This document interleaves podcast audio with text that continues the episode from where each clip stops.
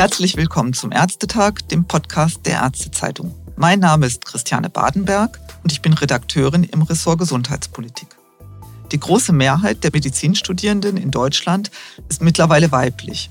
Doch in den Führungspositionen sowie in den berufspolitischen Gremien spiegelt sich das noch nicht wider. Was wünschen sich junge Ärztinnen für ihre berufliche Zukunft? Darüber wollen wir heute mit Jana Pannenbecker sprechen. Frau Pannenbecker, ich grüße Sie. Guten Morgen, ich freue mich. Frau Pannenbecker, Sie sind 32 Jahre alt, absolvieren im fünften Jahr die Weiterbildung zur Allgemeinmedizin, seit zwei Jahren in einer Hausarztpraxis. Darüber hinaus engagieren Sie sich in der Ärztekammer Westfalen-Lippe und sind Mitglied im Vorstand des Deutschen Ärztinnenbundes. Sie waren 2019 zum ersten Mal auf dem Ärztetag und schildern, dass Sie dort von vielen älteren Ärzten oder Ärzten im Ruhestand umgeben waren die nicht mehr nachempfinden können, wie es jungen Ärzten geht. Was genau meinen Sie damit? Hm. Als ich 2019 das erste Mal auf dem Deutschen Ärztetag war, war das für mich eine ganz neue Situation. Ich hatte das Gefühl, ich bin in eine Parallelwelt eingetaucht. Für mich war es unglaublich faszinierend auf der einen Seite und auf der anderen Seite dann doch ein wenig erschreckend. Denn zum einen musste ich feststellen, das, was da gemacht wird, ist richtige Politik, richtige Berufspolitik. Das hat mich unglaublich fasziniert. Und dann habe ich gesehen, dass um mich herum einfach ganz, ganz viele ältere Kollegen, manch einer mit Sicherheit im Ruhestand oder kurz davor war. Und die ja, Arbeitswelt in der Medizin, die ändert sich, wie in allen anderen Bereichen auch. Und ich bin fest davon überzeugt, dass einfach das Arbeiten vor 30, 40 oder 50 Jahren in Krankenhäusern einfach anders war, als es heute ist. Und da muss ich einfach sagen, das sind ja Menschen, die die Berufspolitik und die Entscheidungen treffen, die gerade uns jüngere Ärztinnen und Ärzte angehen und natürlich die, die wir gerade in den Krankenhäusern arbeiten. Und dann habe ich mir gedacht, wie können also Rahmenbedingungen für junge Ärzte geschaffen werden, wenn die Älteren, jetzt überspitze ich mal vielleicht ein wenig, gar nicht mehr wissen, wie so aktuell der Alltag in den Krankenhäusern aussieht. Mhm. Sie hatten in der Vorbereitung auf dieses Gespräch gesagt, Sie finden die Themen Parität in den Gremien und Umdenken von alten Rollenmodellen wichtig. Das ist ja im Prinzip genau das, was Sie gerade ansprechen. Können Sie uns Beispiele geben, warum sich da etwas ändern muss? Also vielleicht schwebt Ihnen eine bestimmte Situation vor, wo Sie sagen, das macht man einfach heute nicht mehr so oder so geht man nicht mit mit den Mitarbeitern um? Oder man denkt vielleicht in eine andere Richtung, auch medizinisch. Hm. Ja, also absolut. Ich glaube, ganz wichtig ist einfach zu wissen, dass wir ja unglaublich viele weibliche Medizinstudierenden haben, aber in den Spitzenpositionen kaum Frauen zu finden sind. Und ich glaube, das ist ein ganz, ganz wichtiger Punkt, wo zum einen Parität ganz, ganz wichtig ist, also dass mehr Frauen in Spitzenpositionen müssen. Das ist ja auch etwas, wo der Deutsche Ärztinnenbund sich ganz stark für einsetzt. Und ich glaube, nur dadurch können dann halt auch andere Themen wieder präsenter werden und auch deutlicher werden. Mir kommt da zum Beispiel in den Kopf die Mutterschutzrichtlinien in Bezug auf Ärztinnen, die in der Weiterbildung sind. Ja, ich glaube, das ist etwas, das ist ein Thema, was hauptsächlich Frauen betrifft, die Männer in gewisser Weise natürlich auch. Aber trotzdem, glaube ich, kann sowas mehr in den Fokus gerückt werden, wenn mehr Frauen auch in den Gremien sind und dort mit Ideen und Entscheidungen mittragen. Jetzt ist ja gerade das Thema Mutterschutzrichtlinie, das zieht sich ja seit vielen Jahren. Und da gab es ja bei der letzten Änderung der Mutterschutzrichtlinie gab es ja fast eine Euphorie, auch unter jungen Ärzten, dass man gedacht hat, jetzt ändert sich wirklich was. Die Realität sieht ja doch ein bisschen anders aus. Glauben Sie, das würde sich ändern, wenn mehr junge Frauen sich berufspolitisch engagieren würden, als wenn der Einfluss doch deutlich stärker würde, dass da mehr Dampf dahinter wäre, sozusagen, das auch umzusetzen, was da beschlossen wurde? Also das ist meine ganz große Hoffnung und da bin ich auch irgendwo fest von überzeugt, dass sich das ändert. Und ich glaube einfach, dass natürlich, wenn jemand das persönlich betrifft und das ist einfach bei Frauen, die entweder sagen wir relativ jung sind, also junge Ärztinnen sind oder überhaupt grundsätzlich erstmal die Frauen, die betrifft es mehr. Und wenn mich etwas betrifft, dann kann ich dafür mehr eintreten und kann mich dafür mehr engagieren und vielleicht nach außen eine etwas deutlichere Stimme bilden als jemand, der das, ich sage jetzt mal nur pro forma macht, ne? ohne da irgendwen angreifen zu wollen. Aber ich glaube einfach, das ist nochmal ein ganz, ganz ja, wesentlicher Unterschied, ob ich da tatsächlich eventuell wirklich von betroffen bin und einfach auch ja, selber dahinter stehe. Weil ich vermute mal, Sie sind ja in Gremien auch außerhalb des Ärztebundes, Ärztinnenbundes mhm, genau. vertreten, aktiv.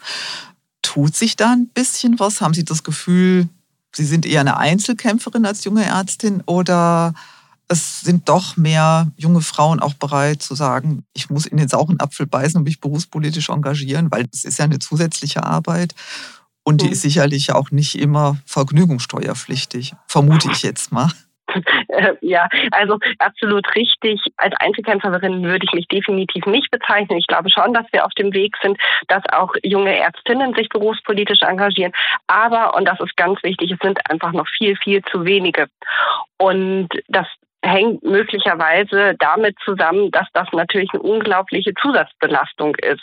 Man versucht als Berufsanfänger so gerade irgendwie alles Gelernte umzusetzen, irgendwie mit den Diensten zurechtzukommen, mit dem Schlafmangel, der da verbunden ist. Und wenn ich dann auch noch zusätzlich mich berufspolitisch engagieren möchte, dann ist das halt nochmal etwas on top.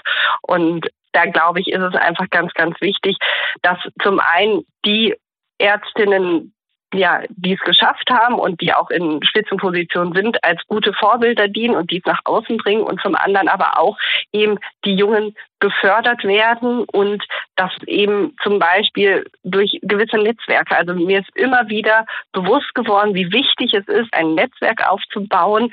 Man sagt so schön, Seilschaften zu knüpfen. Also, und das ist auch was, wo man ja Unterstützung finden kann. Also auch hier kann ich nur noch mal wieder den Deutschen Ärztinnenbund ansprechen, der eben einfach auch gerade die Verknüpfung von, ja, und das Netzwerken unterstützt, um einfach auch da noch mal versucht, Frauen mehr oder auch junge Ärztinnen mehr in solche Positionen in Gremien reinzubekommen. Also das heißt, wenn man so eine Ermutigung kriegt für ein Netzwerk, das schon da ist, das hilft schon, sich da stärker zu engagieren oder sich ermutigt zu fühlen, sich mehr einzubringen und nicht so schnell aufzugeben. Ja, absolut. Also auf jeden Fall. Wenn man weiß, da sind auch, so blöd sich das anhört, einfach andere, ja, wo ich vielleicht auch mal nachfragen kann, Mensch, wie ist das denn? Weil am Anfang ist das alles so unglaublich neu. Man muss ja erstmal einen Durchblick bekommen. Da ist so viel, man muss erstmal verstehen, wie das Ganze funktioniert. Und wenn, wenn man da einfach jemanden hat, den man nachfragen kann oder auch eine Mentorin, die da ist und die mhm. einem vielleicht dann zur Seite nimmt und sagt, so, pass auf, so und so ist das und da musst du drauf aufpassen, dann ist das was, was unglaublich hilfreich ist. Und ich glaube, nur so kann man dann auch ja es schaffen, ich sage jetzt mal, die Freude daran zu halten, weil es ist eine zusätzliche Belastung, das muss man sagen. Das ist ganz klar. Aber ich glaube, dass man einfach langfristig unglaublich davon profitiert. Und insgesamt, wenn man etwas verändern möchte, dann kann man erst recht, glaube ich, durch das Einbringen in berufspolitische Gremien etwas tun. Ein anderes Thema in diesem Bereich ist ja auch das Gendern. Das mhm. ist ja ein mhm. sehr großes Thema. Es mhm. gewinnt ja sowohl in der Sprache immer mehr an Bedeutung, aber seit vielen Jahren ja auch in der Medizin. Wie wichtig ist Ihnen das Thema? Also sowohl in der Sprache als auch aus medizinischer Sicht? Mhm. Also was das Sprachliche angeht, muss ich tatsächlich sagen, ist es für mich eine relativ schwierige Frage, weil ich auf der einen Seite es schon wichtig finde, dass man da eine gewisse Bedeutung drauf legt. Auf der anderen Seite muss ich einfach ja feststellen, dass manche Texte und auch Reden so ein bisschen holprig sich anhören, wenn man dann ja zu sehr gendert, so nenne ich das jetzt mal. Ganz anders sehe ich das in Bezug auf die medizinische Versorgung. Hier finde ich, ist es eine ganz große Bedeutung und hat, glaube ich, noch nicht den Stellenwert, den es eigentlich haben sollte. Frauen und Männer, ja, ich, ich nenne es jetzt mal Ticken einfach anders. Das ist so und zwar eben physisch und psychisch und eben ganz normal auf diesen hormonellen Ebenen. Und so sind einfach manche Symptome, die die Frauen haben, anders als bei Männern. Ich denke da so an akuten Herzinfarkt zum Beispiel. Also bei Frauen zeigt sich das manchmal anders. Und das, was wichtig ist, dass man halt diese Unterschiede kennt, gerade auch im Studium kennenlernt. Und man darf auch nicht vergessen, dass halt manche Medikamente einfach auch bei Frauen eine geringere Dosierung brauchen. Das heißt, ich glaube, es ist unglaublich wichtig, dass wir eine, ja, einen Fokus und ein Augenmerk auf das Gendern auch in der Medizin und in der medizinischen Versorgung legen. Wäre das auch was, was man in der Berufspolitik, dass man da die Sensibilität auch auf dieses Thema stärker lenken kann? mit Sicherheit. Und ich glaube, dass Frauen, weil sie halt möglicherweise, ich nenne es jetzt mal, andere Symptome haben oder andere Dosierungen brauchen, da vielleicht einfach auch nochmal mehr hinterstehen würden und vielleicht das mehr vorantreiben würden als Männer. Aber das ist jetzt nur so eine Mutmaßung von meiner Seite.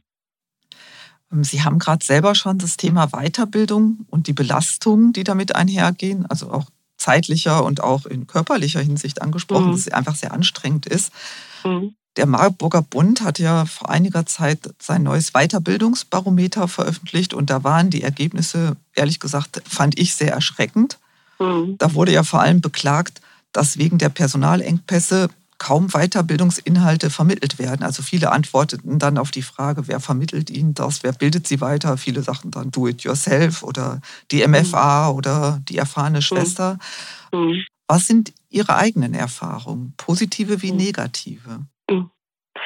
Also ich glaube, ich habe da ein unglaubliches Glück gehabt und habe ein unglaubliches Glück. Ich bin 2020 in, im Rahmen meiner Weiterbildung in eine Hausarztpraxis gegangen und hier wird sich wirklich unglaublich viel Zeit für meine Fragen und auch Anregungen genommen. Natürlich haben auch wir die Situation, dass die Corona-Pandemie unseren Arbeitsalltag ja einnimmt und natürlich einen ganz, ganz großen Teil davon beansprucht. Dennoch habe ich nicht das Gefühl, dass da jetzt irgendwie was zu kurz kommt. Und auch in der Zeit, als ich in der Klinik war, das hatte ich vorhin schon mal kurz angedeutet, natürlich ist die Belastung, die man da erstmal hat mit den 24-Stunden-Diensten, weil die doch recht hoch ist, die Dienstbelastung, mit Sicherheit etwas, was sich auch irgendwo in den Arbeitsalltag ja vielleicht negativ auswirkt.